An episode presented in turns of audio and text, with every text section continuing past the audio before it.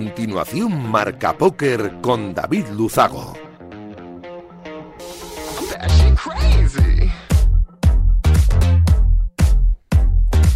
Bienvenidos, logos de naipe, saludos David Luzago, bienvenidos a un programa más, bienvenidos a Marca Póker, el único espacio de la radiodifusión española reservado para los amantes de la baraja. Domingo 21 de agosto, programa 180, este que comienza y voy a aprovechar para agradecer como cada semana a Radio Marca la cesión de este gran espacio y por supuesto por hacerlo viable a nuestro sponsor, winamax.es, la mejor plataforma para jugar al póker online de nuestro país. Nosotros como cada domingo noche vamos a intentar que los próximos 90 minutos les sirvan para irse un ratito de la situación actual y hacer un poco más ameno todo. Nos ponemos ya en breve con los titulares de un programa como siempre cargadito de historias, de noticias, de reflexiones de actualidad y por supuesto de entrevistas. ¡Arrancamos!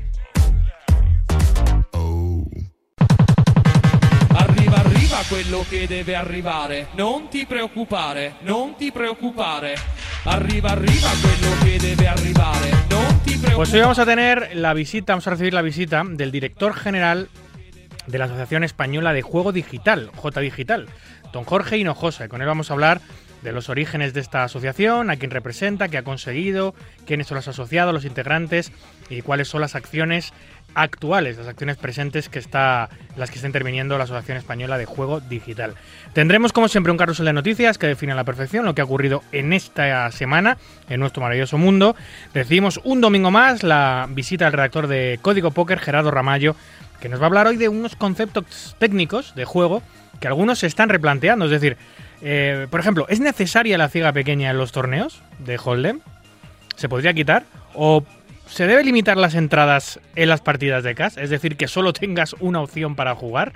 Hay algunos que lo están se lo están pensando. Eh, cerraremos el programa con una conexión con European Poker Tour, con Ana Garcés, que es eh, la event manager del Casino de Barcelona, y también con una nueva etapa de Mus Pro, el campeonato de Mus. Ya saben que aquí también somos muy de Mus, el campeonato de Mus del Gran Casino de Aranjuez. 90 minutos por delante, de mucho naipe, vamos a por ellos. Escuchas Marca Póker, el deporte del naipe.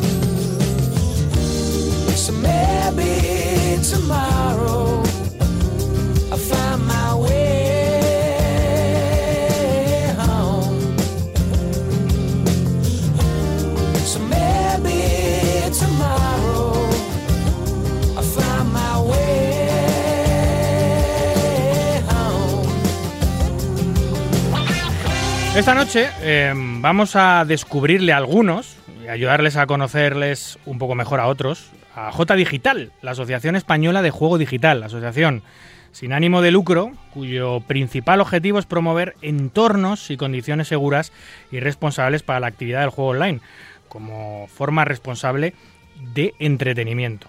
J Digital trabaja para intentar conseguir una regulación equilibrada y competitiva que permita desarrollar un mercado abierto, seguro y acorde con la actividad del comercio electrónico e Internet, a la vez que protege los intereses de los agentes implicados en este sector, ya sean usuarios, operadores de juego, etcétera, y vela por supuesto, por el cumplimiento de las obligaciones de esos operadores.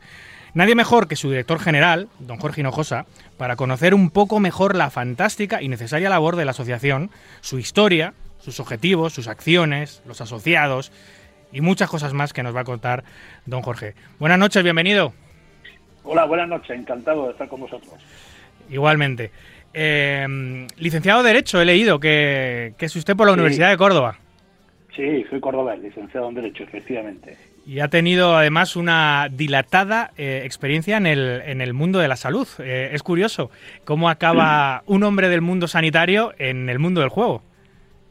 Bueno, efectivamente, aunque parezca que es una, eh, una contradicción en absoluto, porque la experiencia profesional, no solamente en el campo de la salud en los últimos eh, 10, 12 años, sino anteriormente en el campo de la defensa de los consumidores, lo que me permite es precisamente entender eh, de una manera mejor y comprender si el alcance de la legislación, de las normas que se dictan, van en la dirección eh, adecuada o no. Yo creo que aquí mi experiencia no es que sea más interesante ni menos interesante, pero me ayuda a entender mejor el desarrollo de este sector del juego online, digital, en España, que dicho sea de paso, aunque todo el mundo hable de él como el gran, el gran problema, somos muy pequeñitos, no alcanzamos más del 12% del juego en España. Así que encantado de esa experiencia y si en algo me ha servido para entender ahora mi trabajo como director general de J Digital, pues, eh, pues muchísimo mejor. Bueno, para situar al espectador y al oyente, em, eh, usted tiene un currículum envidiable, ha sido director del Instituto de Estudios Farmacéuticos, em, ha sido director de Marketing y Comunicación, vicesecretario del Consejo de Administración en el grupo Farmacias Más Pharma, siete años como socio y director de Public Affairs y el, y compliance de, de em, y desde mayo de 2020 además es director gerente de la Asociación de Diabetes de, de- Madrid, ¿no? Sí, porque siempre he tenido una vinculación con el mundo de los pacientes y a raíz de, no es que yo sea paciente con diabetes, estoy en el estatus que se llama de prediabético, pero en cualquier caso es una, digamos que es una de mis, de mis aportaciones a una asociación de pacientes, en este caso de Madrid, que me parece que me pidieron colaborar y estoy encantadísimo de hacerlo con una asociación de pacientes eh, en este caso de diabetes, que es una patología muy prevalente y que todo lo que hacemos a favor de las personas con diabetes yo creo que también merece la pena. Así que ves que combino eh, perfectamente mis dos caras, ¿no? La cara profesional muy experta en los asuntos públicos y mi cara más social trabajando y colaborando con una asociación de pacientes. Me gustaría ir a los orígenes de J Digital, em, cuándo se forma, luego podremos entrar en detalle de por qué se forma y, y ahora mismo a quién está representando, cómo lo está haciendo, etcétera, etcétera. Pero, ¿qué antigüedad tiene J Digital? Mira, J Digital nace a raíz de la, de la aprobación de la ley reguladora de los juegos del año 2011. Eh, en ese momento, eh, entre comillas, podemos decir que se legaliza el juego digital. Y al legalizarlo, se establece la figura del regulador. El regulador, la que es la Dirección General de Ordenación del Juego, ha ido, generalmente ha estado siempre en el ámbito del Ministerio de Hacienda, eh, pero desde este último gobierno ha pasado a al Ministerio de Consumo, a la Dirección General de, de Ordenación del Juego en el ámbito del ministro Garzón.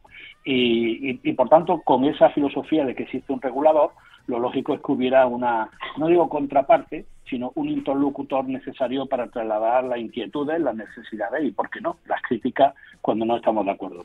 Por, ahí- por eso nace J Digital, para dar a todo el sector, ojo, no solamente a los operadores, sino también a las plataformas que prestan servicios, a las pasarelas de pago, en definitiva a los despachos de abogados y consultores que se dedican al juego, en definitiva un punto de encuentro que curiosamente no es oposición al regulador, sino una parte necesaria para que ellos sepan qué es lo que el sector requiere y qué es lo que creemos que es mejor para el sector del juego digital en España.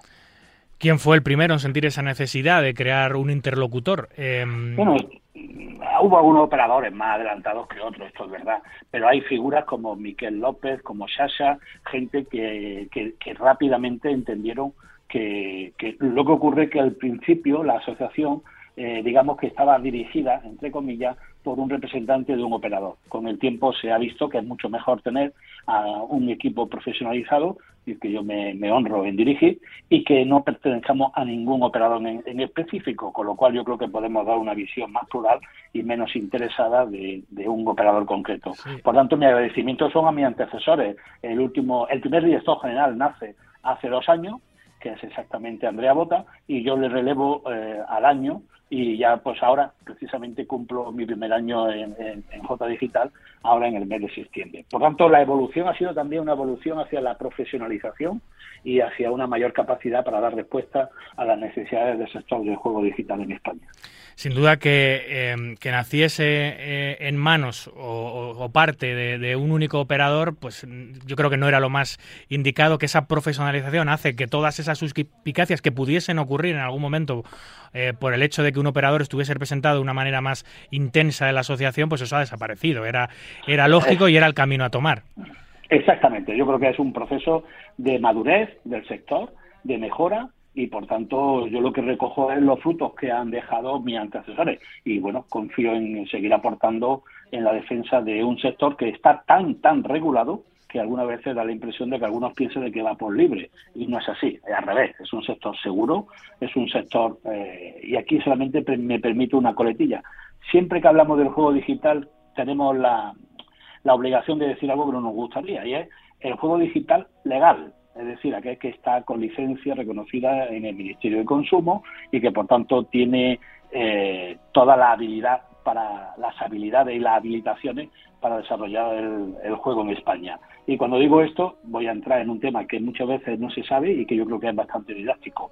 En España el juego legal es un, el juego digital legal es una plataforma .es, por tanto, todos los espectadores y oyentes que nos estén escuchando, que son eh, personas que además se, se, se, introducen en el sector del juego como una forma de ocio, de entretenimiento, etcétera, que sepan que para jugar legalmente en España solamente cabe los .es.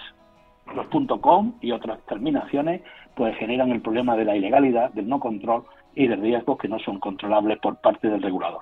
Claro, porque para, para, operar de forma legal en España hay que cumplir unos requisitos. El mercado, como bien decía usted, se reguló en el año 2012 y hay unos, una serie de requisitos que el que no los acepte eh, se queda completamente fuera. Luego se abre de, de vez en cuando, se abren periodos de, de, nuevas licencias para nuevos operadores que puedan entrar en nuestro país, como es el caso del, patrocinador de nuestro programa, que entró en una de esas aperturas de mercado, Winamax, que no fue de los primeros en entrar, eh, pero si no cumples esos requisitos, eh, estás fuera y, y, y, por supuesto J Digital no tiene nada que ver con esas con esos operadores que operan fuera de nuestro país. No, operan absolutamente.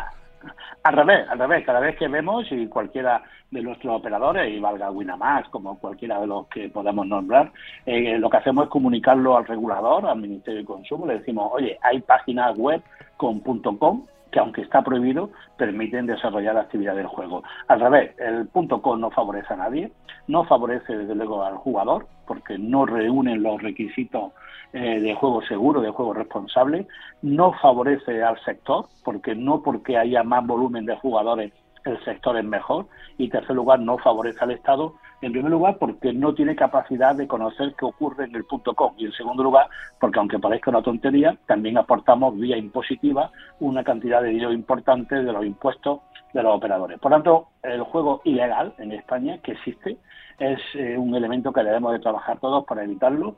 Y desde luego a nadie conviene y como bien decías tú, el único requisito que tiene que tener un operador es que tenga licencia. Si no tiene licencia, no puede operar en el territorio español ni a los usuarios en territorio español, españoles o de otra nacionalidad, pero residentes en nuestro país.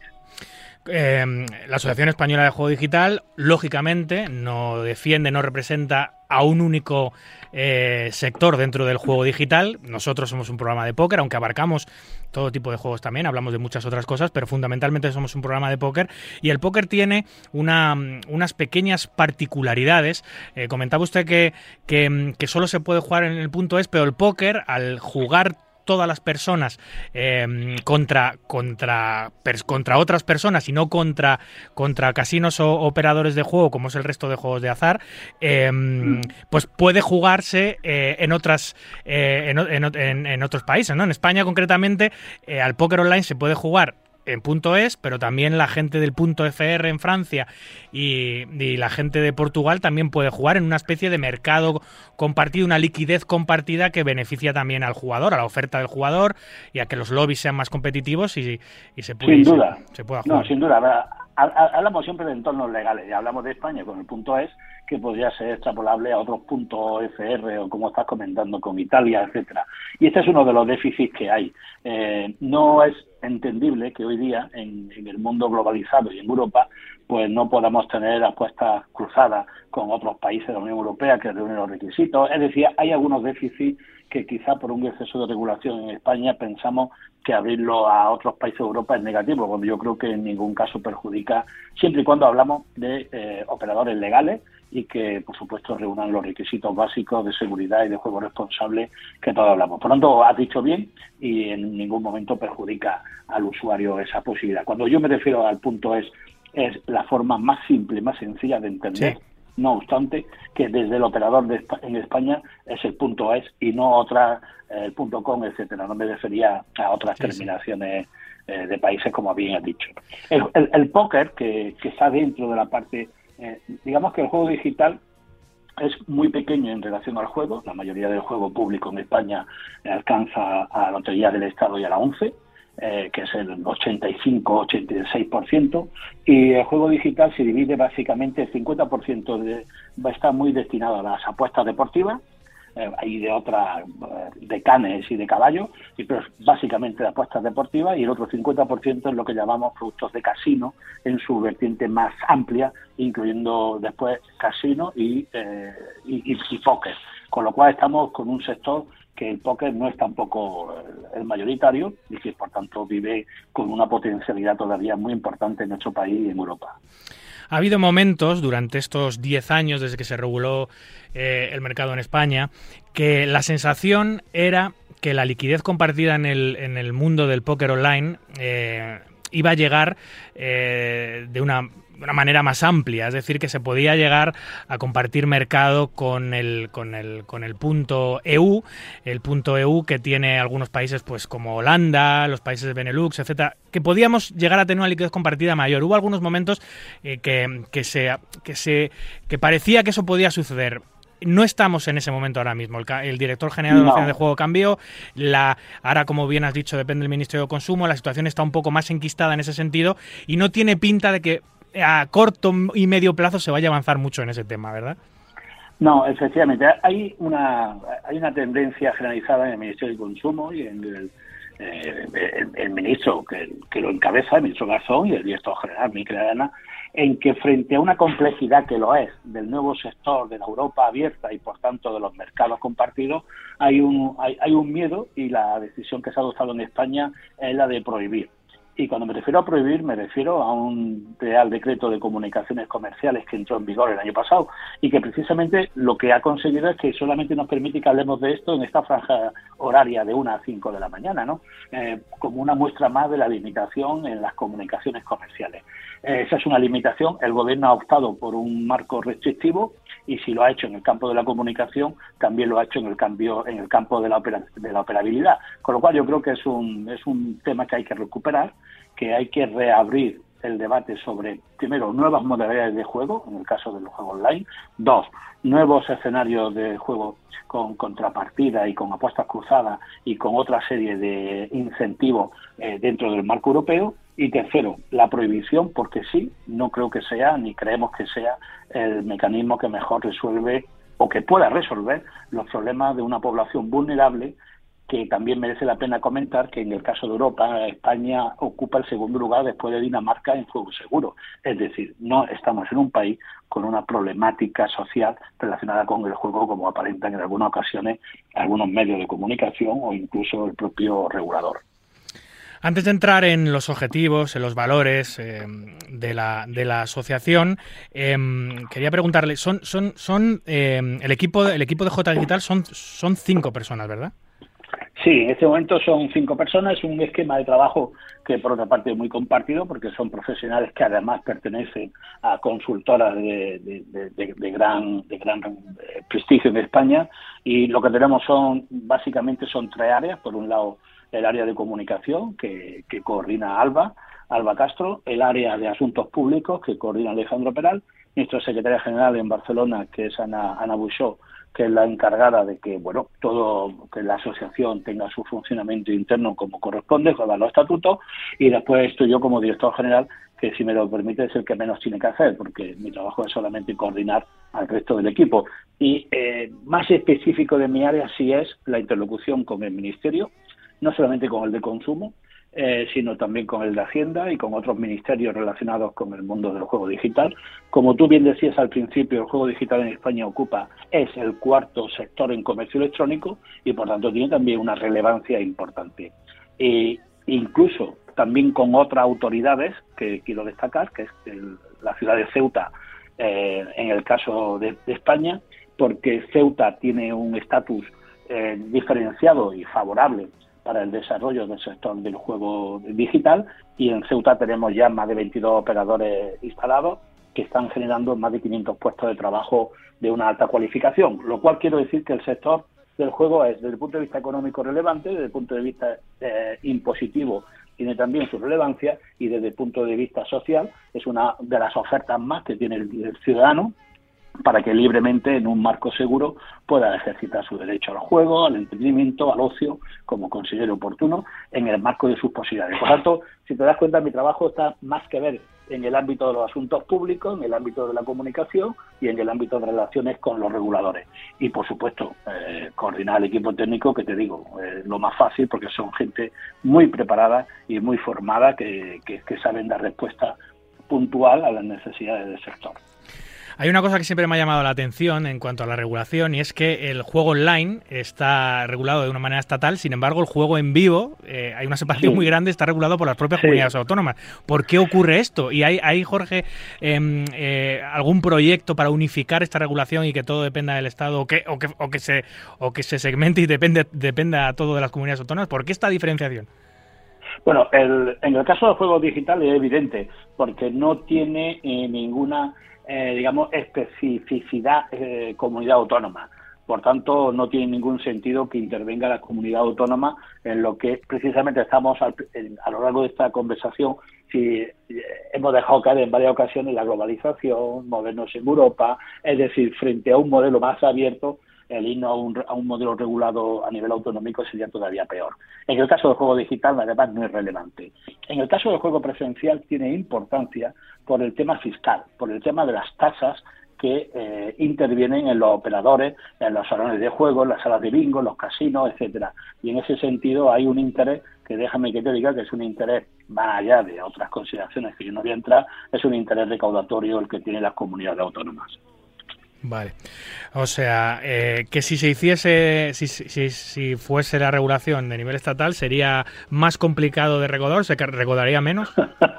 no, se, no, se recaudaría lo mismo, pero seguramente, como tienes que acabar en las comunidades autónomas para las labores de inspección, de, de, recaudación de todo el sistema, eh, en el ámbito autonómico lo que puede haber son diferencias.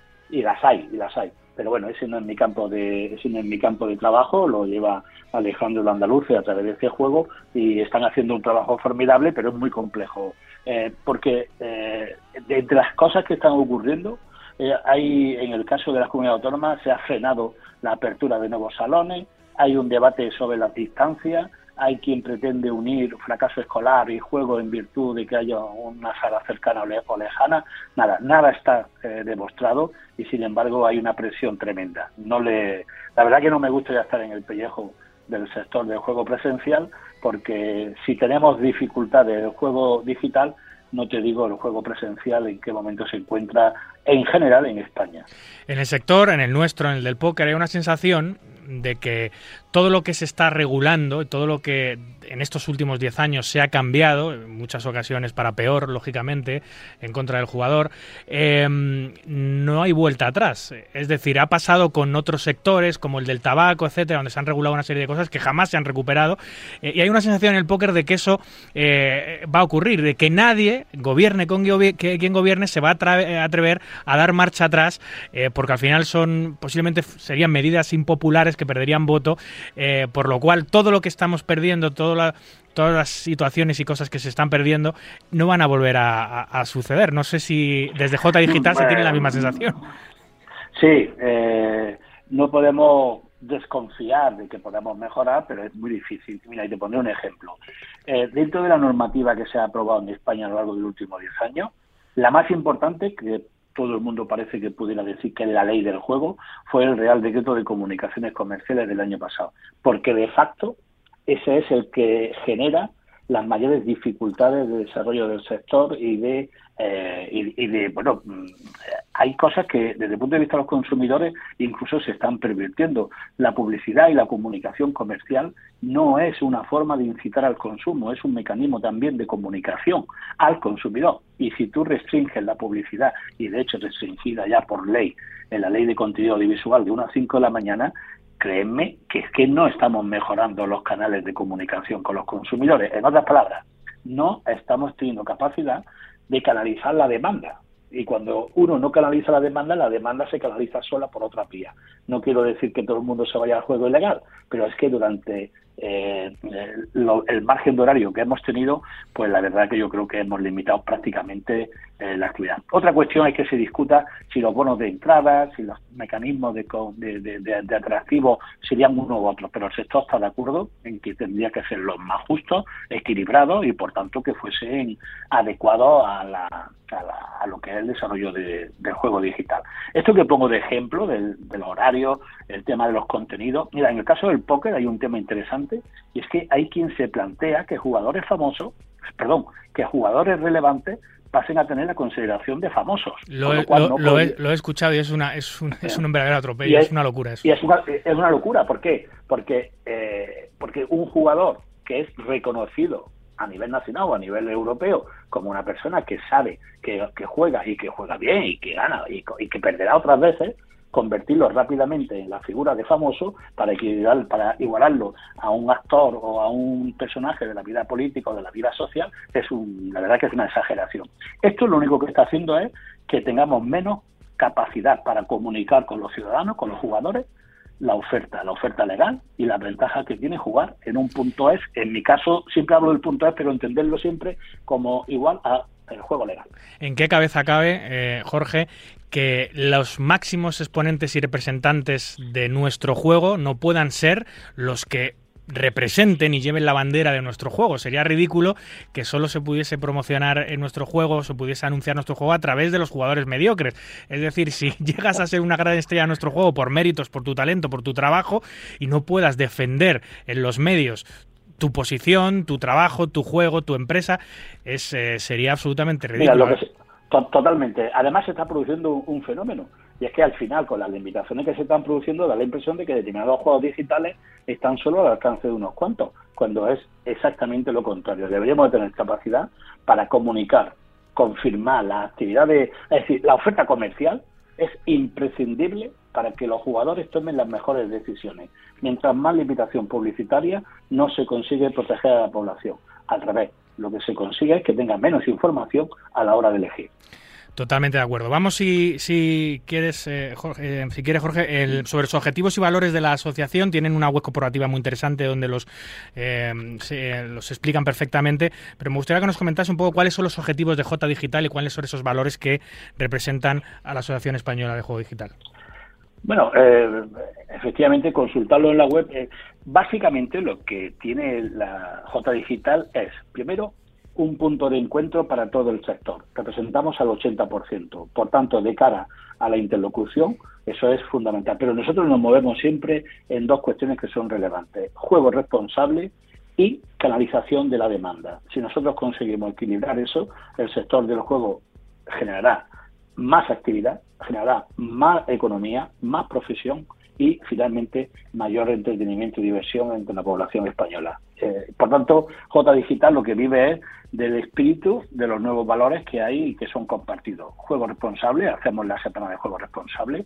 Tenemos firmado un acuerdo con FEJAR, con la Asociación de Jugadores eh, de la SAR Rehabilitados, que nos permite también incorporarlo en la dinámica de conocer más y mejor. Tenemos un acuerdo firmado con el Hospital de Belviche para conocer mejor las adicciones. Es decir, J Digital no quiere ni población vulnerable dentro del juego, ni por supuesto tampoco queremos que se produzca la ilegalidad ni el fraude dentro del sector del juego. Y por tanto nosotros lo que estamos trabajando es por un, sector mejor, más competitivo más fuerte y que permita una mayor diversión a todos los jugadores que lo deseen. Em, he visto que hay una eh, muy una larga, una gran, lista de asociados a J Digital y mm, eh, le quería preguntar quién está asociado ahora mismo a la Asociación Española J Digital y en el caso de que alguien quiera solicitar esa adhesión, eh, ¿qué proceso tendría que tomar para hacerlo? Sí, bueno, como tú bien dices, tenemos un buen número de, de asociados, lo más importante. Yo cuando digo lo más importante no quiere decir que no haya importantes que no estén dentro, porque hay algunos importantes que no están, porque históricamente así lo han así lo han decidido y, las puertas están abiertas, por supuesto, para, para entrar con nosotros, ¿no? Como son 888 y algunos otros. Hemos recibido también nuevos operadores este año que se han incorporado a la asociación. Por tanto, toda aquella entidad, porque esta es una asociación dirigida a entidades, no a las personas. Eh, toda aquella entidad que se incorpore dentro del juego digital en España, con licencia y con todas las autorizaciones, tiene la puerta abierta para entrar. Es muy fácil. Manda un email y ponemos en marcha simplemente. Le contamos lo que hacemos y ellos seguramente que encontrarán el interés por tener eh, tú antes lo has dicho, es una palabra que aquí suena mal en España, pero que es muy normal en Europa, tendrá una herramienta de lobby para conseguir que el mercado del juego digital sea en España, como decía antes, más fuerte, más competitivo y, por tanto, más útil para los jugadores en nuestro país. Una pregunta, don Jorge. Eh, ¿Es usted usuario de juego digital? ¿Juega eh, habitualmente a algún tipo de, juego digital? Sí. ¿Qué es lo que juega? ¿Juega al póker? ¿Hace apuestas deportivas? ¿Qué es lo que juega? No, apuestas deportivas. No, póker no. Mira, el póker es algo, una asignatura que tengo, que No sabe usted lo que se está perdiendo, don Jorge. Pero porque, porque, porque muchas veces no lo digo por aquello de ganar o perder, sino porque me gusta dominar la, la, técnica, pero no descarto. A, mí me encanta, desde luego, los juegos de, apuestas deportivas y también algunos de azar puro y duro, de tipo slot y de tipo casino. Eh, por tanto, pero me parece que como además tengo, eh, como yo creo que habría que perseguir, que todo el mundo tuviera las herramientas suficientes para conocer la oferta del juego en su, en su variedad, pues yo creo que mientras más fuerte sea la capacidad de comunicar, eh, con, con, con, con, veracidad y de cara al público, será muchísimo mejor para todos. Me apunto el reto y en este próximo año o dentro de un año tenemos que ver eh, mi, mi, avances en el mundo del póker. Eh, el, póker es un juego maravilloso, es un juego que para aprender a jugar no se necesita mucho tiempo, eh, para masterizar el juego y llegar lejos, pues se necesita toda una vida, ¿no? Además es un juego que está en continuo movimiento y no se juega hoy como se jugaba ayer y por supuesto mañana no se va a jugar como se está jugando hoy. Eso, es lo, eso es lo bonito de nuestro juego, que tiene su juego estratégico brutal. Es muy comparable, aunque mucha gente se echa las manos a la cabeza cuando lo decimos, estratégicamente es muy comparable al gran juego de estrategia.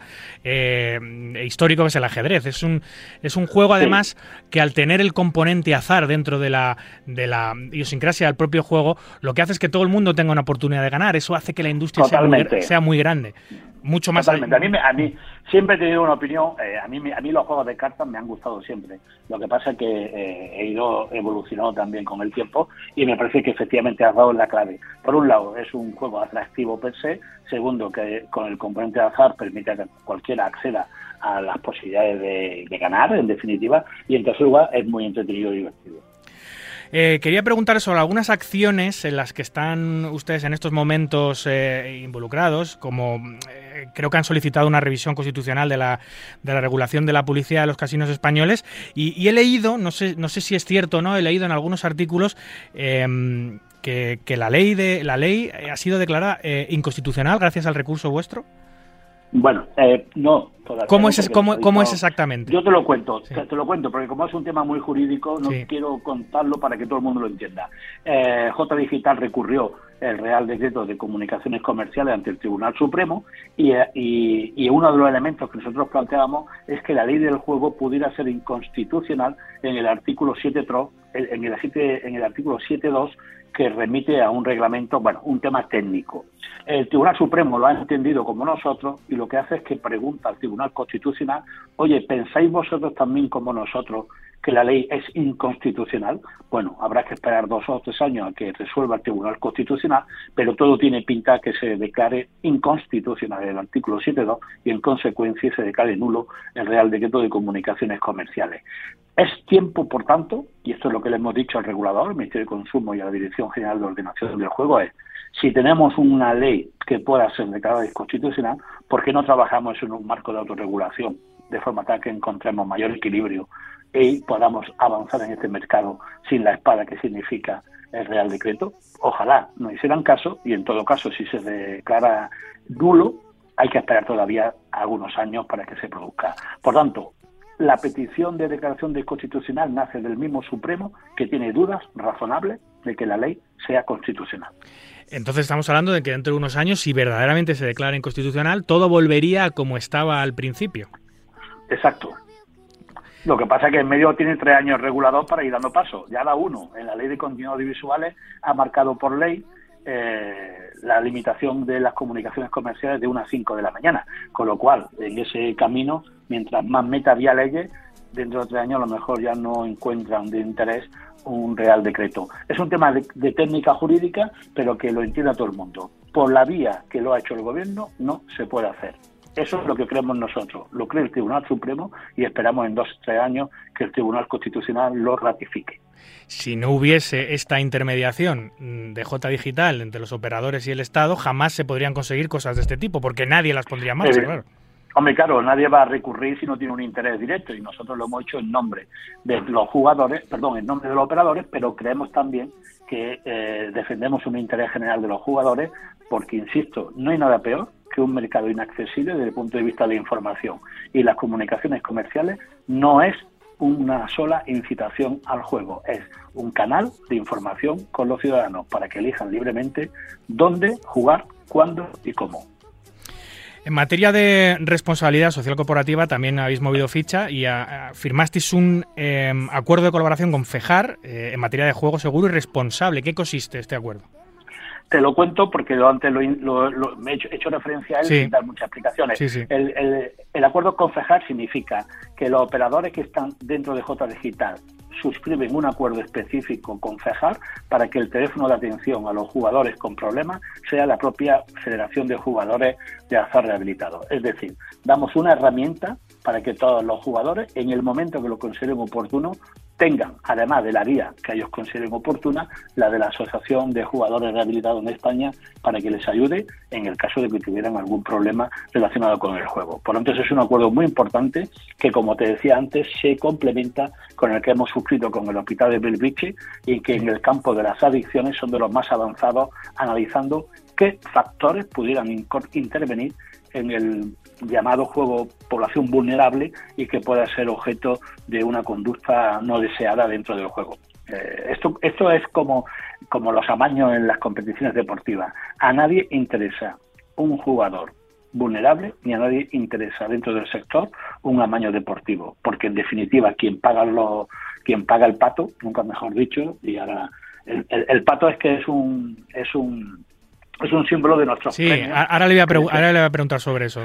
Sí. Vale, entonces he aprovechado para, sí, sí, la, para eh, que paga el pato son los operadores sí, y, y, y, y, hay también hay también mucho que hablar sobre el fraude en los amaños deportivos, la corrupción y estamos colaborando con la Policía Nacional precisamente para buscar fórmulas donde detectemos con la mayor eh, prontitud posible eh, los amaños deportivos. España no es un país preocupante en términos de amaños deportivos, algunos hay, los hay, y se comunican a la policía y, y, nosotros lo que queremos es que haya un sector pues nada, un sector tranquilo, limpio, donde cuando uno apuesta sabe que está apostando con, con, transparencia en todos los actores y que cuando juega, juega con todos los mecanismos de responsabilidad de juego seguro, en, la, en el pago, cuando uno hace una transferencia económica. Es decir, por eso el juego legal es tan importante eh, defenderlo y conocerlo, porque el juego ilegal no tiene esas garantías ni en el desarrollo del juego, ni con juego responsable, ni con el tema de las garantías económicas en las transacciones. En definitiva, con los problemas que puede presentar en el futuro y que no son deseables. Por eso es tan importante lo que hacemos como J Digital, porque reunimos el interés de todos y el recurso ante el Tribunal Supremo es un ejemplo del interés que creemos general llevado por una asociación de operadores.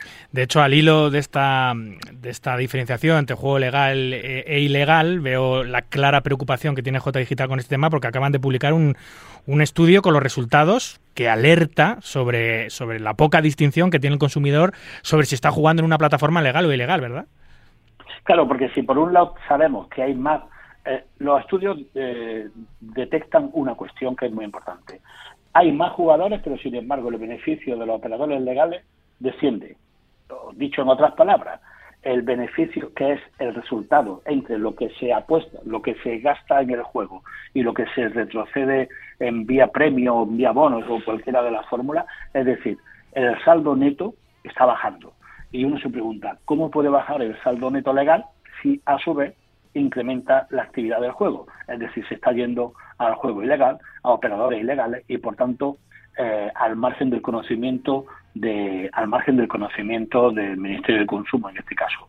Por eso insistimos mucho en el tema del juego legal, pero no es porque nosotros nos haga competencia, que lo es, y que haga competencia desleal, que lo es, sino porque genera mayor desprotección a los jugadores. Y entonces, justamente lo que persigue el gobierno, que es mayor protección a los jugadores vulnerables, se encuentra que hay una vía de escape por la vía del juego ilegal.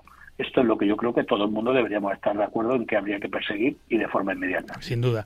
Eh, hablando también de, los amaños, el póker eh, es tradicionalmente un juego de caballeros, un juego muy respetuoso. Eh, los operadores, por supuesto, lo que quieren es limpieza absoluta, transparencia total, que no haya trampas en, los, softwares.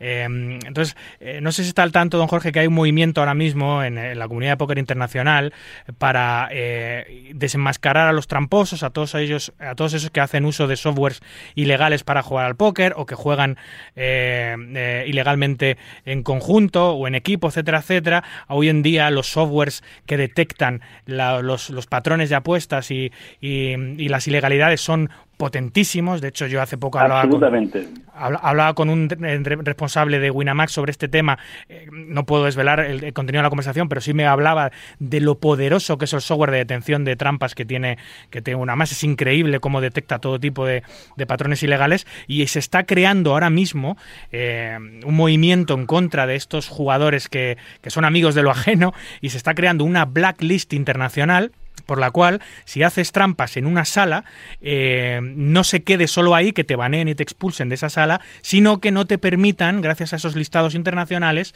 eh, de hecho se está creando un consejo eh, que va a decidir todos estos temas, analizar la trampa y luego decidir el castigo que va a recibir ese jugador, pero que ese jugador no pueda participar en ningún juego de ninguna sala online legal y tampoco, que esto es ya la repanocha, que no pueda participar tampoco en ningún festival de póker en vivo por haber hecho trampas en un único. Porque es que algunas veces estos jugadores son baneados y, legalizados en una sala, pero juegan en otras y luego se pasean por los casinos como si fuesen eh, un jugador normal. Vamos, tenemos también una parte importante de actividad nosotros, aunque esta es una actividad más propia de cada operador. Pero efectivamente, en el juego digital también existe eh, toda una trama de, de, bueno, software, robot, en definitiva, de técnica eh, bueno, la tecnología permite avanzar. ¿Y qué es lo que nos encontramos? Nos encontramos que cuando hay indicios clarísimos de fraude, el, operador tiene muy pocas posibilidades o capacidades para actuar.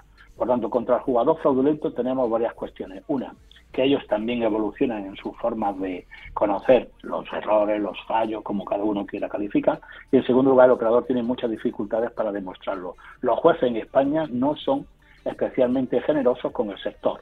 Y a un jugador fraudulento, a un tramposo, como tú acabas de decir, a un tramposo le da casi más veces la razón que al operador. Eh, ¿Por qué?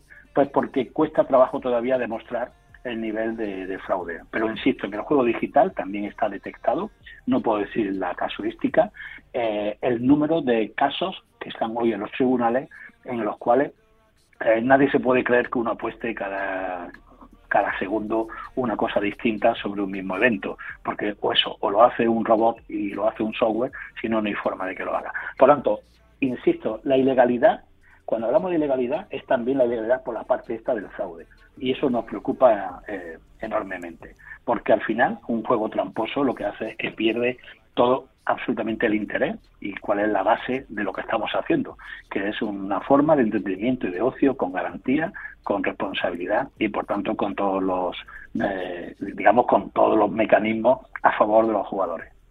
Esa es la parte negativa que tiene muchas veces el juego, que hay gente eh, que intenta aprovecharse o intenta utilizar los recursos que hay para intentar hacer eh, acciones ilegales, pero la parte positiva, la parte contraria, es la gente que trabaja y, trabaja bien por nuestro sector y lo hace crecer. Vosotros, eh, ustedes, han conseguido a través de los premios J Digital y los premios e-gaming recompensar a todas esas personas que han contribuido de una forma, de una gran forma al desarrollo y expansión del sector eh, y como no podía ser de otra manera, los premios eh, J Digital, el Pato de Oro se ha convertido en un icono del, juego nacional que recompensa todos los años, bueno, ahora ha habido un parón por, por la pandemia, pero todos los años a los mejores en cada, en cada acción o cada sector, ¿no? Pues sí, la verdad que sí, que para mí es mi primera oportunidad. El día 20 haremos la entrega de los premios en Barcelona, en el Palacio de Miramar, eh, en el marco del Summit, del, del SBC Summit del juego que se realiza en Barcelona durante esos días. Y bueno, es como tú decías antes, mira, no son unos premios de una gran notoriedad, pero son simbólicos para reconocer que detrás, muchas veces, de la mala reputación que algunos pretenden otorgar al juego, hay mucha gente que trabaja de forma honesta, que trabaja de forma eh, muy profesional y que están día a día intentando mejorar el sector del juego y de vez en cuando pues merece reconocer a un operador, a una plataforma, a una pasarela de pago y en definitiva el que hagamos un brindis que yo creo que es necesario después de dos años de pandemia por el propio sector y por todos aquellos que contribuís también los medios de comunicación como el vuestro eh, en la ya no solamente en la difusión sino sobre todo en crear una cultura de juego responsable, de juego seguro y de juego interesante para el conjunto de los ciudadanos de nuestro país. Y eso lo hacéis vosotros también en vuestro área de trabajo. Eh, se lo agradezco. Tengo que decirle que, estos premios, eh, a pesar de que no todos los años eh, el póker tiene presencia, o lógicamente hay, muchos más muchos más juegos, pero son muy famosos dentro del sector. Les damos mucha cobertura, estamos muy interesados. El pato se ha convertido también en un símbolo no solo del juego digital en general, sino también del póker. Y, y, le quería preguntar por qué el pato es la representación del juego digital y por qué se eligió este icono para representar. Ni idea. Sí, sí, te digo la verdad, ni idea. No, esta pregunta no me la he hecho. Me dijeron, eh, los patos son famosos. Yo dije, pues si son famosos, los mantenemos. Así que no te puedo decir por qué los patos, eh, eh, no sé, responden a una figura, creo, de porque no es el, pato creo que es una evolución de una figura griega o de una figura antigua. Pero no te sé decir en este momento, lo siento, exactamente por qué eligieron los patos. Los patos son nuestro nuestro, nuestro premio y entregaremos los patos el día 20 en Barcelona, eh, recuperando una normalidad que, como tú bien has dicho, se ha visto alterada por la pandemia. Está también dentro del póker, dentro de nuestra jerga habitual, porque como nosotros hablamos, los jugadores de póker, hablamos con muchísimo anglicismo, pero también con jerga castellana sobre el juego, pues eh, la pareja de doses en el póker son los dos patitos, que caiga un dos en la mesa es que cae un pato, entonces la palabra pato está continuamente en nuestro vocabulario, la utilizamos ah, pues, muchísimo. Ah, genial, genial, pues nada, pues aquí hay una simbiosis. Hombre, yo creo que también un poco los premios, decía antes que el póker no estaba suficientemente, no sé si premiado o reconocido. Es verdad que se produce una votación popular para crear las candidaturas, los finalistas, y en esa candidatura al final pesa el, volumen de jugadores de apuestas, de casino y el póker pues se queda en un tercero o cuarto lugar. pero no es porque no sea, pero no es porque no tenga el Inter, ni, sino todo lo contrario. Eh, esto lo podemos, eh, el próximo año seguramente que iremos conociendo porque se está produciendo una cierto, un cierto cambio, están bajando las apuestas y están subiendo otro tipo de juego. Eh, bueno, esto se notará en los próximos años. Yo creo que el póker está llamado a subir en el escalafón de los juegos que tienen el interés para, eh, desde luego, para todos los españoles en un marco seguro, en un marco transparente y, por tanto, divertido, que es en el fondo lo que se persigue. Eh, nosotros, yo creo que como sector, eh, cada vez tenemos más, más jugadores. Yo recuerdo hace muchos años, hace aproximadamente 12 años, 13 años, trabajaba para una multinacional americana que se llamaba Full Tilt Poker en España, que operaba aquí. El country manager para España, Francia y Portugal me comentó en alguna ocasión de que aproximadamente hace 12 años había unos 300 eh, 400.000 jugadores entre eh, profesionales, los menos, por supuesto, eh, recreacionales, eh, los que habrían al menos el lobby una o dos veces por semana en cuanto a póker, estaríamos hablando en aquel, hace 12 años de 300, 400.000 jugadores. Yo no sé si ya hemos alcanzado el millón de jugadores que en su día esta persona, el country manager de Full Tilt en España, me comentaba que era el techo real que tenía nuestro país en cuanto a, en cuanto a jugadores de, de póker, póker online y póker en vivo, sobre todo póker online, que es lo que más se practica. No sé si, si ustedes son conocedores de números o, no, pero sería curioso saberlo, cuántos jugadores de póker, eh, al menos una o dos veces a la semana abrimos el lobby para, para jugar. Es- esto lo podemos haber mirado, la verdad que sería una cuestión de análisis, porque un tema que no hemos comentado es que toda la actividad del juego la conoce el regulador, la conoce el Ministerio de Consumo. No habrá una actividad en España, y no quiero entrar en, en lo típico ¿no? de, de- de- de otras conductas sociales, pero el juego, todo lo que ocurre a diario es conocido por la Administración y por el regulador. ¿Con esto qué quiero decir? Que el número de jugadores, la frecuencia, la tipología, la hora y todo esto lo conoce el regulador y por tanto lo podemos conocer todos, todos nosotros. El número de cuentas activas, según el último informe del Ministerio, no está muy alto, no está por encima del millón cien mil, millón doscientas mil cuentas activas en nuestro país. Si sacamos una proporción entre el juego de apuestas, que puede estar en el 40, y algunos otros de juegos de casino y de póker, pues seguramente que no, que todavía no hemos llegado a ese techo en jugadores de póker. El, el póker tiene, frente a otros juegos de azar, una- un componente que lo hace muy interesante y muy, muy atractivo. Y es que, en definitiva, interactúa. Interactúa con. Tremendamente con- con social, otros- tremendamente social. Efectivamente, porque podemos hablar de otros juegos habituales y que son históricos, pensemos en comunidades como Madrid con el MUS o con el Chinchón o no sé qué otros tipos de juegos podrían ser los más relevantes y que al final hay un componente de, de inter- de interacción y componente social que tiene el póker y al hacerlo por forma digital, lo que tiene la ventaja que hemos comentado a lo largo de este programa. Y luego, aparte de los eh, premios digital, están los premios e-gaming, que estos los conozco menos y no sé cuál es la diferencia con... Son los, no, son los mismos, lo Los que pasa mismos. es que este año lo hemos, no, son los mismos, le hemos cambiado el nombre Vale, él es- porque, porque e-gaming, sí, verá, ha habido una evolución en el último año y el e-gaming está más relacionado seguramente con los videojuegos, más con el mundo del videojuego que con el mundo de los juegos de azar eh, y los juegos online. Por tanto, lo que hemos hecho ha sido, si se llama la asociación J Digital porque es el juego digital, pues vámonos a los premios J Digital. Es un tema de simplificación en la terminología para que nos permita eh, para que nos permita eh, en fin eh, seguir caminando bajo un mismo paraguas es lo mismo no a los efectos prácticos no hay ninguna diferencia Muy bien, pues por último recomendar a todas aquellas personas que quieran interesarse o enterarse un poquito más de la labor que hace J Digital, que cuentan con una web corporativa muy interesante, que incluso tiene una sección de noticias de actualidad, que sirve para informarse de lo que está aconteciendo en el mundo del juego digital y las acciones que toma la asociación. Eh, y es- como no podía ser y como no podía ser de otra manera tenemos también eh, Twitter, tenemos Facebook, tenemos LinkedIn, es decir, las redes sociales habituales en las que cualquier jugador y cualquier entidad se puede acercar a lo que hacemos desde J Digital. jdigital.es es la web y jdigital, arroba jdigital, Instagram, Twitter, etcétera, ¿verdad? Exa- Exactamente.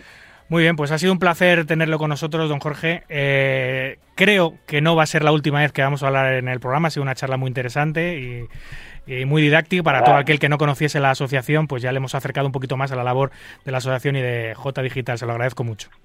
Nada, yo muchísimas gracias a vosotros por la invitación y que, bueno, estos son los horarios que tenemos para Sí. eh, hablar de estas cosas, pues contar conmigo porque porque yo también tengo la misma limitación que los operadores y, por tanto tengo que hablar con vosotros también esta franja. Pero encantado de, de estar con vosotros y, y éxito y suerte en, en vuestro trabajo. Don Jorge Hinojosa, director general de la Asociación de Juego Digital, la Asociación Española de Juego Digital, J Digital. Un placer. Hasta pronto. Igualmente, igualmente, hasta pronto, cuando queráis. Un abrazo. Hola, soy Ceros y yo también escucho todo acerca del naipe en Marca Póker.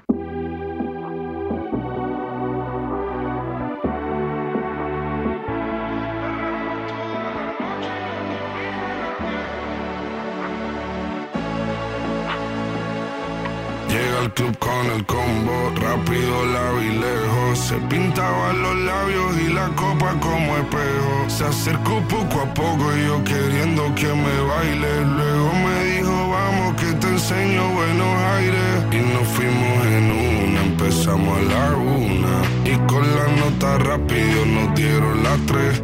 Perreamos toda la noche y nos dormimos a las diez.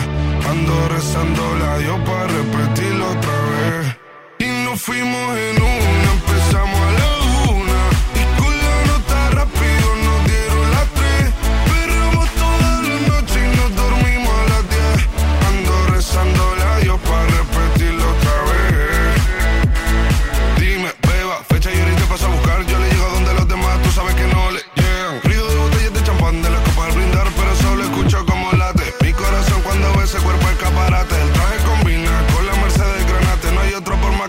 traten.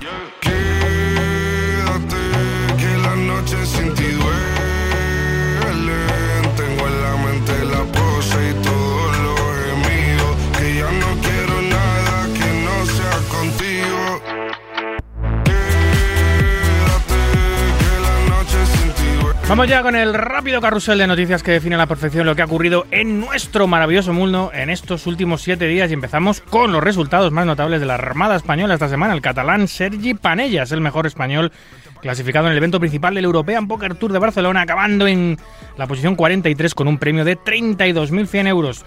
También el popular streamer Encherto, conocido como, como El Millor, acaba entre los 100 primeros del EPT con un premio que superó los 20.000 euros.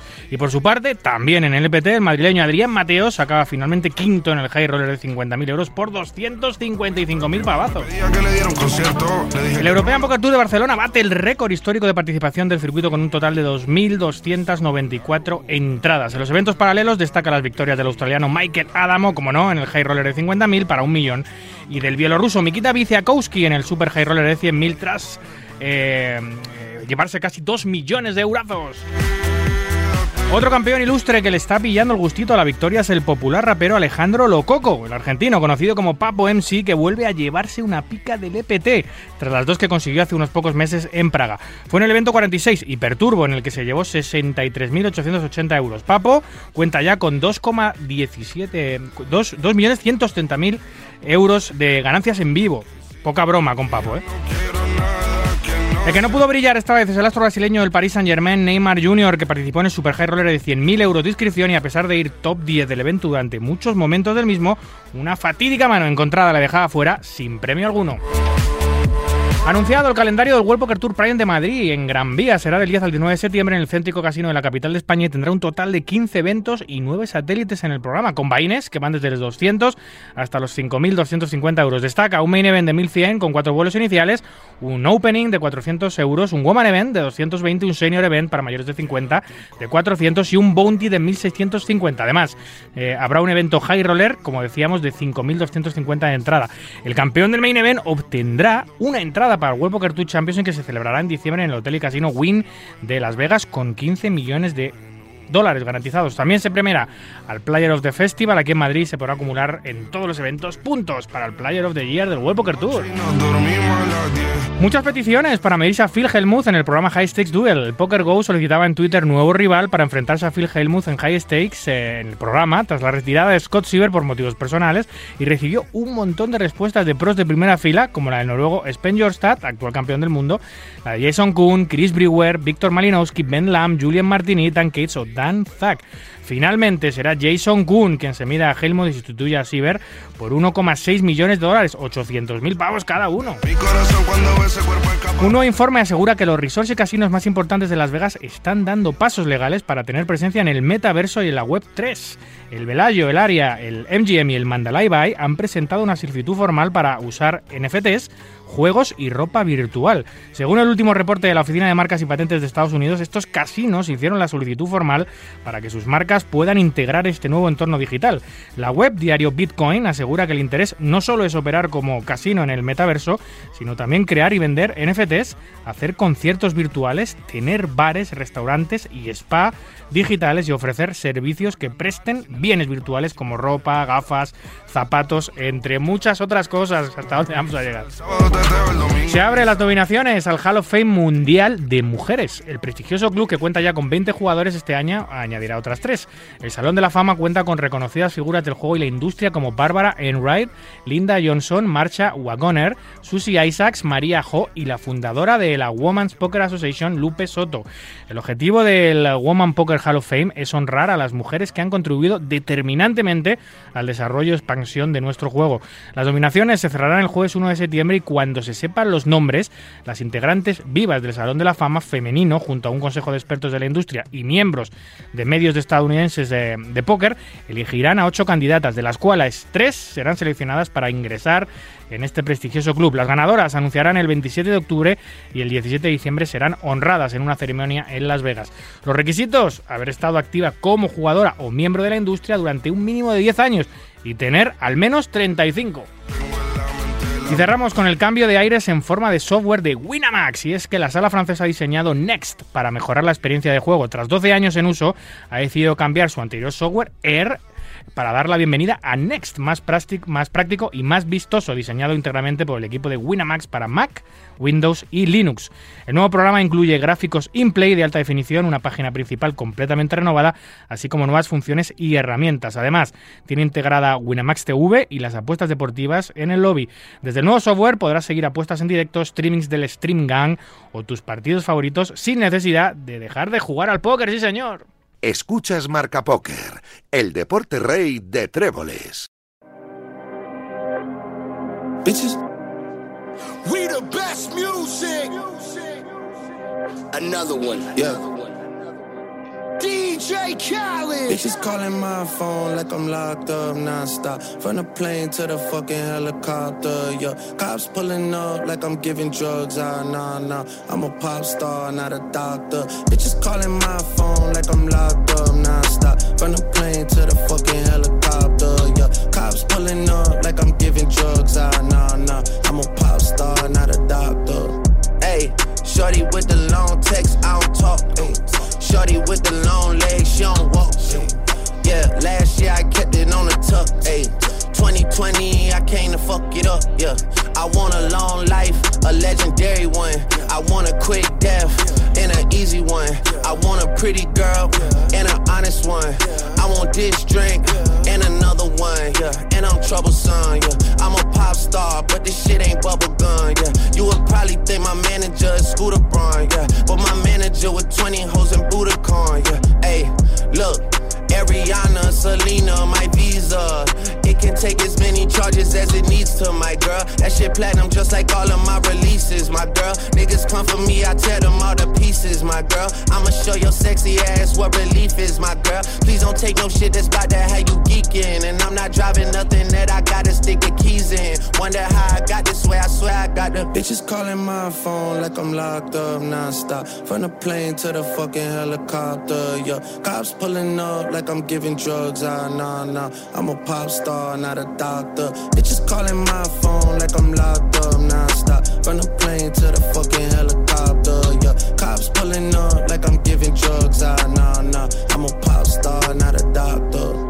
Bueno, pues eh, recibimos este domingo, de nuevo, eh, la eh, participación en nuestro programa, la gran participación del redactor de Código Póker establecido en España, Gerardo, Gerardo Ramallo. Vamos a hablar hoy de, unos topics técnicos, de cuestiones técnicas de juego, sencillitas, no os asustéis, eh, que algunas personas le están dando la vuelta porque quieren hacer modificaciones a algunas cosas que son históricamente eh, tradicionales o habituales en, en los torneos. Pero bueno, vamos a dejar que Gerardo nos explique un poquito de qué va todo esto, porque él ha sido el encargado de redactar unos menores artículos para eh, Código Póker donde lo explica perfectamente. Buenas noches, Gerardo. Hola David, ¿cómo estás? Buenas noches, gusto en saludarte. ¿Qué tal? ¿Dónde te pillo? ¿Estás en España o estás en Venezuela? No, no, estoy aquí en, en Madrid. Vale, ¿qué tal el verano, macho? Pues muy fuerte, ¿no? Aunque las temperaturas habían bajado un poco, parece que otra vez. Nada, nos toca, una, nos toca una semanita de infierno. Ya, ya. No sé si acabará esto algún día no con todo esto, el clima- cla- cambio climático, etcétera. Pero, hostia, cómo está el país, ¿eh? Bueno, salvo la cornisa cantábrica, ahí siempre están fresquitos. Sí, sí, sí, sí, así que, pero bueno, a gusto, a gustico de estar aquí en este país. O sea, que no has vuelto para tu tierra, ¿no? En este veranito, no has tenido vacas. No, no, todavía no. Estuve por Valencia, eso sí, conociendo que no conocía me gustó muchísimo. Sí, sí, muy bonita. Y muchos pueblos del litoral muy interesantes, muchas playitas. Eh, Bueno, está lleno de gente de donde yo vivo, de Madrid. El litoral Sí, sí, sí. español, la costa levantina está plagada en estas fechas. Oye, Gerardo, dos articulitos muy interesantes eh, sobre temas técnicos. El primero, eh, preguntabas si, mm, si debería haber... eh, bueno, vamos a hablar primero de la, del, de la ciega, yo creo que vamos a empezar por eso, si, eh, porque es el primero que escribiste además. Si es necesario, yo nunca me lo había planteado, la verdad, pero si es necesario los torneos de No Limit Hold'em el uso de la ciega pequeña. Hay gente que quiere suprimirla, ¿por qué es esto? Pues sí, yo creo que mm, como todo, este, el póker también tiende a evolucionar y se están planteando nuevas formas de, bueno, de jugar sin afectar, digamos, el juego en sí, pero algo que dinámicas, ciertas dinámicas que lo hagan tal vez más, más ágil o qué sé yo, ¿no? En el caso de, sobre todo las ciegas en torneos, creo que ha sido un, tema controversial desde, desde hace tiempo. Eh, no sé, no sé si, si recuerdas, a hace 15 años, por ejemplo, no se jugaba con antes. O Sí. y, y- y luego eso como que se adaptó del, del online, que fueron los primeros que empezaron a hacer el juego con antes, luego se llevó en vivo, se vio que en en vivo era muy complicado, entonces luego se pasó al Big Bang, eh, al Big Blind antes solamente, pero igual con la ciega, ¿no? Bueno, de tal vez como pasa ya en mesas de cash, estandarizar y que sean no ciega grande y ciega pequeña, sino tal vez dos ciegas grandes o dejar una ciega, pues para cambiar un poco la dinámica del juego, ¿no? ¿Y quién es el quién es el, eh, el que ha iniciado todo este toda esta petición de cambio o esta este movimiento para bueno Sí, un, un- un director, no recuerdo ahorita el nombre, pero justamente certificado por, por la TDA, que es como uno de estos organismos especializados en, en reglamentar o por las reglas que se juega el torneo, aunque bueno, la verdad eh, hay como de todo un poco, ¿no? Hay quienes están a favor, hay otros como puristas del póker que, que simplemente les parece que, que no debería ser esto así, ¿no? ¿Y por qué? por qué? Creo que es Paul Campbell, que es el creo que es el, el director de- del casino Aria, uno de los casinos Ah, ahora mismo más importantes a nivel de póker. Bueno, casi todos los casinos de Las Vegas son importantes a nivel de póker, pero el Aria especialmente. Pues su director creo que, que es uno de los eh, de los que ha iniciado este movimiento, eh, pero no sé cuál es la razón que esgrime exactamente. Sí, de hecho, la- el área fue de los primeros torneos, eh, de los primeros casinos que empezó a poner el tema de justamente del Big Blind antes, ¿no? Y, y bueno, nada, eso, yo creo que es un poco hacer la dinámica de, de, bueno, poner dos ciegas grandes y ya también agilizas el juego un poco más, ¿no? No, no sé, no estar completando, tal vez eliminar la, la, la guerra de ciegas, aunque muchas personas por ahí en los comentarios, porque él, él lo puso en Twitter, eh, decía que era muy importante justamente esa dinámica que había entre robo de ciegas y que representa toda una estrategia, ¿no? O sea, hay spots que, o, o cuando tú estudias póker, justamente puedes estudiar este solo, bueno, ciega grande contra ciega pequeña. Entonces, poner, yo, yo no, yo no lo veo mal, poner dos ciegas igual, pues sí agila- agiliza el juego y, y por lo menos ya te tiene, o sea, si te foldeas, no sé, pienso yo, en, en ciega pequeña sin completar, eh, pues ahí se muere la mano, en cambio ahí ya estás eh, obligado a jugar y por lo menos se hace una dinámica ahí entre, entre dos jugadores, ¿no? Por ese lado es que yo lo veo. Eh, bueno, para el oyente que no esté muy familiarizado con cómo funcionan los torneos, los torneos de póker, eh, bueno, y en las mesas de cash también, hay, hay una apuesta obligatoria inicial antes de recibir las cartas, a las que se le llaman ciega o blind en, en- en inglés. Hay una ciega pequeña y hay una ciega grande. La ciega grande siempre es el doble que la ciega pequeña. En las partidas de cash esas ciegas son fijas, tú puedes elegir un nivel según tu economía o la banca que manejas para jugar y, y pueden ser más pequeñas o más grandes según lo quieres jugar, pero no varían nunca durante la partida. Sin embargo, los torneos, que estratégicamente son muy distintos a las partidas de cash, estas ciegas van cambiando cada cierto tiempo. Cada cuanto más tiempo pasa entre estos cambios de ciegas, mejor es el torneo, mejor es la estructura del torneo y mejor te deja planear una estrategia para afrontar ese torneo. ¿no? Cuanto menos tiempo, pues más turbo el torneo y más rifa, en- entre comillas, pues es la, la competición. Un jugador pone una ciega pequeña, por ejemplo, pondría 100 puntos, y el jugador inmediatamente a su izquierda pondría la ciega grande 200 puntos. Y el primero en hablar sería el que está inmediatamente a la izquierda de la ciega grande, al que le llaman detrás de la pistola o, debajo de la pistola, under the gun, que sería la primera posición en, en- en hablar. Por eso son dos ciegas obligatorias que siempre hay que poner. Eh, yo siempre he visto sentido a que hubiese dos ciegas por el hecho de que más o menos tienes ya casi siempre involucrado en el bote a dos personas. A no ser que haya mucha acción antes de que llegue, de que llegue la mano a las dos ciegas, casi siempre se unen al bote, eh, por lo cual tienes más gente y más acción. Eh, pero bueno, no hay que dramatizar, porque como bien has explicado Gerardo, durante esos estos últimos 15 años ha habido muchos cambios en el mundo del póker, en reglamentación, siempre en pos de- del buen funcionamiento, de que sea más dinámico, más fluido, más rápido, más interesante. Y esto, si verdaderamente Gerardo ayuda a que todo eso ocurra, bienvenido sea. Claro, y, ahí vamos a otro punto. Bueno, son varias cosas, igual que el struggle que se juega en cash, ¿no? Eso también es, bueno, un tema de conversación. También, igual el, el banco de tiempo, esto es algo que hasta hace nada eh, tampoco se hacía y ahora se ha pedido estas famosas tarjetas de tiempo, el reloj en mesa. Yo creo que es un poco también haciendo esa unión entre el póker online y, el póker en vivo que antes estaba muy diferenciado y yo creo que cada vez también se ven muchos más ju- jugadores de, de póker on- online en las mesas en vivo y es un poco como estandarizar todo eso, ¿no? Eh, vuelvo al ejemplo de los relojes de tiempo que bueno, en, en el online lo tienes, en en vivo no era tanto, tanto así, ¿no? O sea, la gente que se tanqueaba, el famoso eh, tanqueo en los jugadores, entonces sí, yo creo que, que como te dije al principio, es, es pensar en evolucionar y cómo hacer el juego eh, mucho más dinámico, ¿no? Sí, todo, todos los años en, durante las World Series hay un summit, hay, un, hay una reunión de directores de torneos al que- a la que a mí personalmente me gustaría asistir algún año, llevo años intentando ir, eh, en la que debaten eh, nuevas fórmulas de juego que faciliten el, pues eso, que, los torneos serán más fluidos, que sean más bonitos, más interesantes.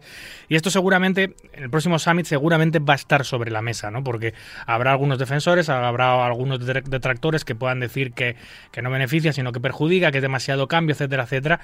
Pero al final, casi todos los cambios vienen con controversia. Hablabas tú de, de- la desaparición, de primero de la aparición de los antes, después de la desaparición de los antes, es decir, que todo el mundo pusiese antes y pasase a- al botón ante, que fue el primero que apareció, que, que era había dos ciegas y un, y un ante que lo ponía al botón, y después decidieron que el botón ya no tenía que poner el ante y lo tenía que poner la ciega grande también. O sea, hay cambios continuamente, generalmente son para bien, generalmente son bien aceptados, porque después de jugar eh, compruebas que funcionan bien y que agilizan el juego, y estoy seguro que algún circuito, algún torneo va a ser el pionero, seguramente en Estados Unidos, algún casino de Estados Unidos, en probar esta, este nuevo sistema eh, en vivo y a ver cómo funciona, Gerardo. Pues sí, y- o incluso no, no, no te asombre ver torneos bajo esta modalidad, ¿no? Como se juega actualmente, volviendo a, eh, a este tema del online, ahorita se juegan torneos Six Max de 9 y es un poco eso, ¿no? Antes era impensado, Sí. o pienso yo, bueno, siempre la mesa fue de 9, ¿no? Después vo- estuvo este como Six Max, ah, será así, o sea, no sé, un evento de la serie mundial o del EPT que sea, bueno, con, con dos tipos de ciegas, por ponerte un ejemplo, o sea, eh, ciegas iguales, puede ser una modalidad que se, que se implante, ¿no? También. Sí, sí, lo vamos, eso seguro. No, sabe, no sabemos si va a prosperar, pero que alguien lo va a probar para ver si funciona, eso es seguro. Y después eh, hablabas también en, en código de, otra, de otro artículo que a mí este ya me ha sorprendido más. Eh, El anterior, bueno, hay muchos cambios de conceptos de juego, muchos, muchos avances y modificaciones, y eso, bueno, pues hasta cierto punto es entendible. Pero esto que planteabas a mí me ha dado la vuelta a la cabeza, porque eh, cuando hablas de torneos, sí que tiene más sentido, se ha debatido mucho más el hecho de que se puedan restringir las entradas ilimitadas durante el periodo de registro en un torneo para facilitar, pues eso, que todo el mundo esté en igualdad de condiciones, que los que más dinero tienen no tengan ventaja sobre los que menos y que los que más saben no tengan ventaja sobre los que menos, porque generalmente los que más saben tienen más banca, generalmente. Pero planteas la pregunta sobre la otra modalidad de póker, sobre las partidas de cash, y preguntas si debería haber reentradas eh, limitadas, si se deberían limitar las reentradas en los cash games. ¿Cómo es esto, Gerardo? Pues sí, un poco también buscando la igualdad de condiciones, si bien es cierto la naturaleza del cash, es bueno sacar la mayor rentabilidad eh, en, en el menor tiempo, por así decirlo, pero pero pues sí, o sea, no es lo mismo, obviamente cuando uno ve un pez gordo que se sienta a jugar, todo el mundo dice, bueno, a por ellos, ¿no? Pero bueno, psicológicamente yo creo, y como ponía el ejemplo ahí, no sé, en una partida 1-3, que sea máximo 200 big blind que tú te puedas sentar, ok, la estructura de la mesa está hecha para que ese sea el máximo, pero si tú vas como jugador regular o que tienes una gestión de banco correcto y sabes que por una sesión de juego, digamos, un día en el casino, eh, te puedes, no sé, dar el lujo de perder dos cajas como máximo y sabes que atrás hay una persona que, no sé, llegó al casino con cinco mil, diez mil euros, yo creo que psicológicamente afecta de, de, de algún modo, ¿no? Sí, esto, esto en, en, Estados Unidos, que tienen siempre las mejores ideas eh, y, y, tienen eh, protegen muchísimo al jugador recreacional, protegen muchísimo el ecosistema, especialmente en los, los, los, o sea, en, los casinos live. Eh, yo recuerdo jugando en el Commerce en, Los Ángeles, eh, que nunca había estado en mesas donde estaba tan capada la entrada. Me, acuerdo que me, me, senté en varias mesas de, de, de 1-2, de, de 1-2, ciegas 1-2. Generalmente en este tipo de partidas el buy-in habitual pues son 100 ciegas, lo que son 200 dólares, no sentarte aquí en España igual, en las partidas de 1-2, bueno, pues lo normal para, para, disfrutar un poco y tener movi movilidad es tener 100 ciegas, ¿no? 200 euros. Y, y me senté en alguna mesa de, de 1-2 en, en, el commerce eh, eh, y, y, te capaban a 20 dólares la entrada. Y yo me quedé muy sorprendido, ¿no? De hecho, tengo una, una anécdota allí porque me senté, saqué, saqué eh, varios billetes de 20 dólares hasta hacer los 200, los puse en, eh, o, o de 100 dólares, no me acuerdo si saqué, no, no me acuerdo exactamente, pero bueno, puse 200 dólares en la mesa y claro, todo el mundo me miró como, no, no, no, no, aquí solo 20. Y yo, ¿cómo que solo 20? Todo el mundo, claro, todo el mundo tenía 200, 300, 500 y a mí solo me dejaban sacar 20 dólares, entonces eh, no sabía qué estaba pasando, ¿sabes? ¿Qué hace? ¿Por qué? Eh, y me dijeron, no, es que esta mesa es, de, es así, es, tiene el cap de 20, eh, ellos, tenían 200, 300, 500 porque llevaban muchas horas jugando y habían acumulado muchas fichas de los demás, de las otras personas que se iban retirando de la partida. Y que yo decía, pero, pero bueno, si eso tiene un sentido, porque así proteges, no, no puedes pelar a los recreacionales porque solo pueden sacar de 20 en 20, entonces es más difícil que pelar a un jugador y sigue jugando y sigue generando comisión al casino, pero, pero claro, estás en una, en una desigualdad brutal en la mesa contra gente que te, que te multiplica por 10 o por 20 tu stack. Entonces, no, me, no me acabó de convencer. Sí para defender el ecosistema un poco, pero a la hora de jugar era, era complicado. Y, y, y claro, yo entiendo que los americanos puedan en algunas mesas, no en todas, de, de, cada poker room, que suelen ser muy grandes y tienen muchas mesas de cash, puedan poner estas reglas. Es decir, esta es una mesa en la que no se puede recomprar. Pero en todo que el cash cambie hacia, hacia que no haya reentradas, eso yo no lo veo, Gerardo, porque, porque, claro, tú lo que quieres cuando se te sienta una ballena o un jugador recreacional que tiene ganas de regalarlo, eh, o un jugador que está muy contento con su cubata en la mano y lo que le apetece es disfrutar y, tirar su dinero, nosotros estamos ahí para recibirlo con buen gusto. Y si solo, solo puedes recibir una caja de, ese jugador, te merma mucho tus posibles ganancias, que al final están ahí, en ese tipo de jugador que es peor que tú, que tiene mucho dinero y poco conocimiento, que lo, que lo, que lo, que lo dispara como un aspersor en la mesa. Entonces, limitar eso, capar eso, ¿no crees que sería contraproducente para, para los jugadores? No, claro, claro. Y para el casino también, ¿no? Porque este, son, son más posibilidades de, de de comisiones y demás. Pero bueno, como, como todos son este, discusiones que se están empezando a dar y sobre todo a nivel psicológico pienso yo que viene esta discusión porque, por ejemplo, un jugador, eh, si bien sabemos que el, que el póker hay que considerarlo a muy largo plazo, pero bueno, ese largo plazo no es tan largo como, no sé, cuatro, cinco, seis horas de, de juego en una mesa de cash. Entonces ese jugador que tal vez está dando el paso a ser profesional o qué sé yo, se puede ir con mal un mal gusto de la mesa, por poner un ejemplo, porque bueno, claro, el que el quien sabe que, que tiene esos 100, esos 100, esas 100 ciegas, pero al acabarse tiene, no sé, este 20 veces esa cantidad para jugar en una noche, este pues la varianza que, que puede haber en ese corto plazo puede jugar en contra. Pero sí, obviamente eh, también pienso que al sentarse una vallenota en, en la mesa es, es, lo que lo hace atractivo.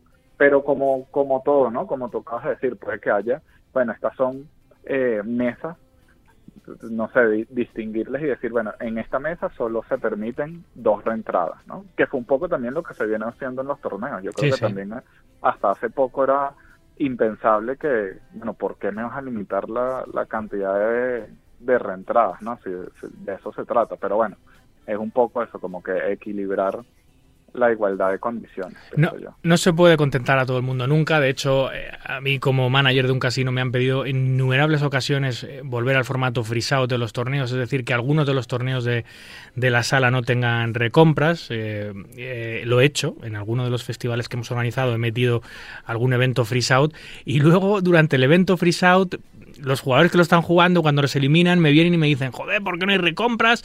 Ya no puedo seguir jugando. Entonces, al final no, es muy complicado, es muy complicado contentar. Es como, en este, en este tema de, la- de las reentradas ilimitadas en, o limitadas en el cash, pues, es- pues para habría que hacer pues eso unas mesas donde pues, se pudiese hacer ese experimento en el cual oye en esta mesa eh, en esta mesa o en este nivel en concreto en 1 3 son 2 5 lo que sea no puede haber recompras pero entiendo que al final eh, sobre todo en España que, que el, que el póker es un juego exclusivo de casino entiendo que a los casinos no les interesa a nivel económico que eso sea así por lo cual va a ser complicado en los torneos pasaba igual ¿eh? en la época de los garantizados que todos los casinos garantizaban dinero eh, deshabilitar las recompras era un desastre total para el casino porque tenía un riesgo muy grande de overlay eh, y habilitar las reentradas durante muchos niveles de registro, incluso aumentar el número de flights iniciales, hacía que esos garantizados pues se, se pudiesen se pudiesen sobrepasar y que el casino estuviese en riesgo de perder mucho dinero. Ahora mismo acabamos de ver en el Hasler Casino en, Estados Unidos un caso overlay brutal y,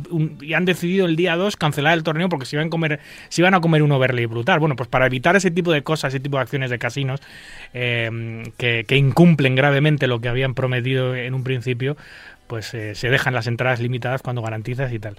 En fin, aunque ya, como tú has visto, Gerardo, que, vives aquí, no, no, ya prácticamente no hay garantizados en los eventos en España. Sí, sí, sí, pero yo creo que es, justo eso, o sea, eh, brindar las opciones, ¿no? Brindar las opciones y que sea el jugador el que el elija. Yo, por ejemplo, al ser jugador de cash, eh, las veces que se me apetece buscar, no sé, jugar un torneo, este, busco lo que más se adapte como a ese tema de, de cash, ¿no? Justo me gustan los, los freeze out, eh, por así decirlo, o los monster o los dip que te dan este, bueno, que tienen una estru- estructura muy parecida al cash, ¿no? Habrá quienes dicen, bueno, sí me interesa este no jugar en una en una mesa que tiene, no sé, tres reentradas por, por noche o por, por así decirlo. Pero es eso, probar, ver, pero sí, obviamente yo creo que a nivel de estructura de los casinos eh, no sería muy muy rentable, la verdad. La verdad. Es eh, nuestro juego, es muy bonito, todas las modalidades, todas las opciones que tiene de juego, todos los avances que hay continuamente que lo hacen mucho más interesante. eh, y aquí estaremos para contarlo. Y contigo si tienes a bien, porque además tenemos pendiente tenemos en el tintero varios artículos que has escrito súper interesantes que hoy no vamos a poder hablar, pero que muy pronto, más posiblemente más que lo habitual, vamos a volver a hablar porque se nos acumula el trabajo, Gerardo. No, no, bueno, y sabes, David, eh, como siempre te digo, yo encantado de pasar por aquí y, y nada, a la disposición para cuando se quiera. Encantado de que estés con nosotros. Un abrazo, Gerardo, hasta pronto. Igual, bye. Síguenos en Twitter, arroba marca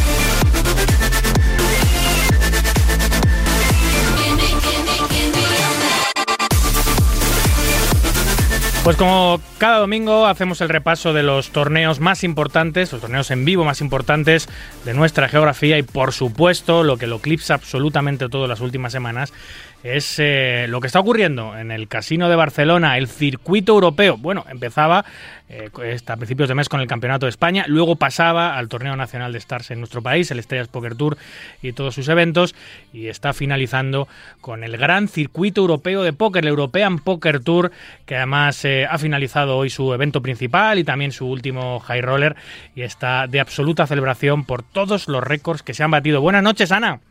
Hola, buenas noches, ¿qué tal? Pues muy bien, Ana, hablábamos la semana pasada sobre los ex- excepcionales números que había tenido, bueno, no excepcionales, récord absoluto que había tenido el Estrellas Poker Tour y más de lo mismo con el European Poker Tour en su evento principal, ¿no? Pues sí, hemos seguido batiendo récords en casi todos los torneos. La verdad es que muy buena participación este año. Jolín, eh, la verdad es que había muchísimas ganas de European Poker Tour, había muchas ganas de volver a jugar en el Casino de Barcelona, que tiene, todos lo saben, una eh, posición geográfica privilegiada, porque da acceso perfectamente a todos los jugadores nacionales y es la puerta de entrada prácticamente de nuestro país de, para toda Europa. Y, eso ha hecho que se llegue casi a las 2.300 entradas en el evento principal, que es récord absoluto del European Poker Tour. Pues sí, yo creo que bueno, Barcelona cuenta con eso de que los jugadores saben que pueden traer también a sus familias a los eventos y ya se crea como un evento también turístico en el que pueden disfrutar todo, no solo los que vienen a jugar, sino también sus acompañantes. Hombre, que, que estén los, los garitos al lado y que esté la playita al lado ayuda mucho ¿eh? a decidirte por ir a Barcelona, porque la verdad es que puedes tener no solo una experiencia de póker, sino también unas vacaciones fantásticas. Sí, sí, y eso es lo que, bueno, nos hace que el mes de agosto aquí sea clave para, para este eh, gran evento. Oye, una pena que no se haya podido colar ningún español, ni siquiera en la mesa final del European Poker Tour, pero casi ni en el top 50. Creo que solo ha habido un jugador español en el top 50, que ha sido un jugador de la tierra, un jugador catalán, eh, pero mm, no hemos estado muy allá, ¿no? En el, en el evento principal, Ana. Pues la verdad es que no, nos queda como esa espinita que después de la gran participación no haya podido culminar con, con algún español aquí en la mesa final, pero bueno, muy contentos, han habido muy buenos resultados también por, por los españoles, así que contentos igual y con la esperanza de que el año que viene sí que lleguemos a la final. Enorme los resultados, por cierto, de Adrián Mateos en uno de los high rollers. Enorme hoy los resultados de, Juan Pardo y de Sergio Aido en la mesa final del, del, del, high roller, el último high roller de 25.000. Así que no nos podemos quejar porque nuestros jugadores de élite siguen dando el callo y siguen aportando eh, banderitas a Random Mob y siguen aportando mucho dinerito a, a, los resultados nacionales. Pero aún así, nos hubiese gustado tener algún representante eh, del país en la mesa final del European Poker Tour. Pero bueno, habrá que esperar al próximo año porque esta es la etapa principal del circuito europeo y en próximo agosto pues estará otra vez eh, con nosotros. Sí, correcto, ya esperando con ganas eh, que vuelva a venir aquí, a ver cómo se presenta, si volvemos a batir récords y todos muy, muy ilusionados y con muchas ganas.